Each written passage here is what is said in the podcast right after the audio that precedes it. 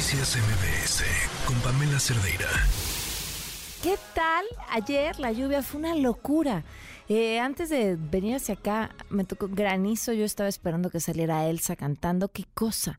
Y luego por la tarde dejó llover tantito y de pronto llovió y llovió y llovió y llovió y llovió y llovió y siguió lloviendo. Anaí Aguirre, meteoróloga del Servicio Meteorológico Nacional en la línea. ¿Cómo estás, Anaí? Buenas tardes. Buenas tardes, Pamela. Estamos en el Servicio Meteorológico Nacional de la Conagua para compartirles el pronóstico del tiempo para las siguientes horas y el día de mañana. ¿Qué esperamos?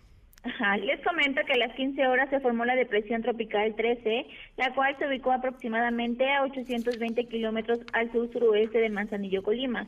La entrada de humedad que genera este sistema hacia el interior del país en interacción con un canal de baja presión que se extiende sobre el noroeste, occidente, centro y sur de la República Mexicana, además de un segundo canal de baja presión sobre el sureste mexicano, ocasionarán esta tarde lluvias puntuales intensas en Jalisco y Guerrero, lluvias muy fuertes en Chihuahua, Sinaloa, Nayarit, Michoacán, Oaxaca y Chiapas, además de lluvias fuertes en Sonora, Durango, Zacatecas, Colima, Guanajuato, en el Estado de México, la Ciudad de México, Morelos, Tlaxcala, Puebla, Veracruz y en el Estado de Campeche, además de algunos chubascos sobre el centro y sureste de la República Mexicana, así como en la península de Yucatán.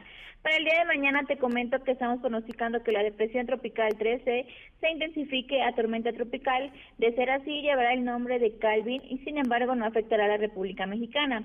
Por otro lado, un canal de baja presión se extenderá sobre el interior de la República Mexicana y un segundo sobre el sureste mexicano y este interaccionará con el paso de la onda tropical número 12 que se desplazará sobre la península de Yucatán.